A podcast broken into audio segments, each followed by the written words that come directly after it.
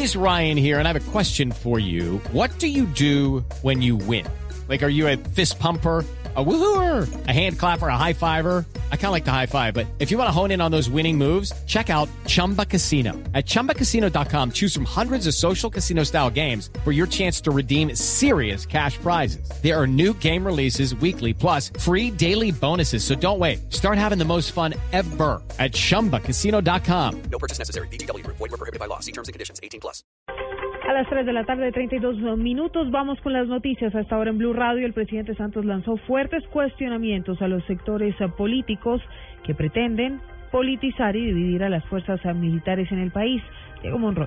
Ante las reiteradas críticas de algunos sectores políticos y militares en retiro, el presidente Juan Manuel Santos les pidió a los integrantes de las fuerzas militares que no se dejen manipular por quienes pretenden dividirlas y utilizarlas políticamente. Tenemos unas fuerzas armadas que son demócratas, que entienden perfectamente cuál es su misión, cuál es su papel en la sociedad y que no se dejan manipular por quienes han pretendido dividirlas o utilizarlas políticamente. Y ya aprovecho a hacer un llamado a aquellos quienes dentro de las propias fuerzas, activos o retirados, han caído en esa tentación, que ojo que ese es el peor daño que pueden hacer a nuestras Fuerzas Armadas en ese frente donde también han sido victoriosas, victoriosas que es en el frente político. El mandatario colombiano aseguró que estos sectores le hacen mucho daño a la institucionalidad de las Fuerzas Armadas. Diego Fernando Monroy, Blue Radio.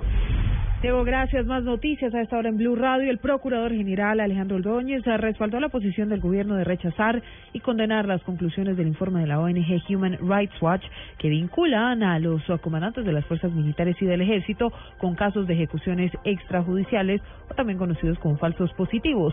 Ordóñez dijo que en el mundo es conocido el sesgo y la ligereza de las apreciaciones de esta organización y que por eso hay un manto de duda en sus apreciaciones. En uh, las próximas horas, el ministro de Ambiente, Gabriel Vallejo, adelantará una reunión con las autoridades de gestión de riesgo con el fin de buscar medidas que fortalezcan las acciones para minimizar la afectación ambiental en Tumaco tras el derrame de cerca de 450 mil galones de crudo. En otras informaciones, el fiscal general Eduardo Montealegre aseguró que los miembros de la fuerza pública deben hacer parte de la justicia transicional, pero con criterios diferentes a los que se plantearán para los guerrilleros. Montealegre además rechazó cualquier tipo de indulto o amnistía permanente para los miembros de las FARC. En otras informaciones, el proceso de paz recibió duras críticas en Estados Unidos durante una audiencia en el subcomité sobre América Latina de la Cámara de Representantes, un comité que es controlado por las facciones más radicales del Partido Republicano.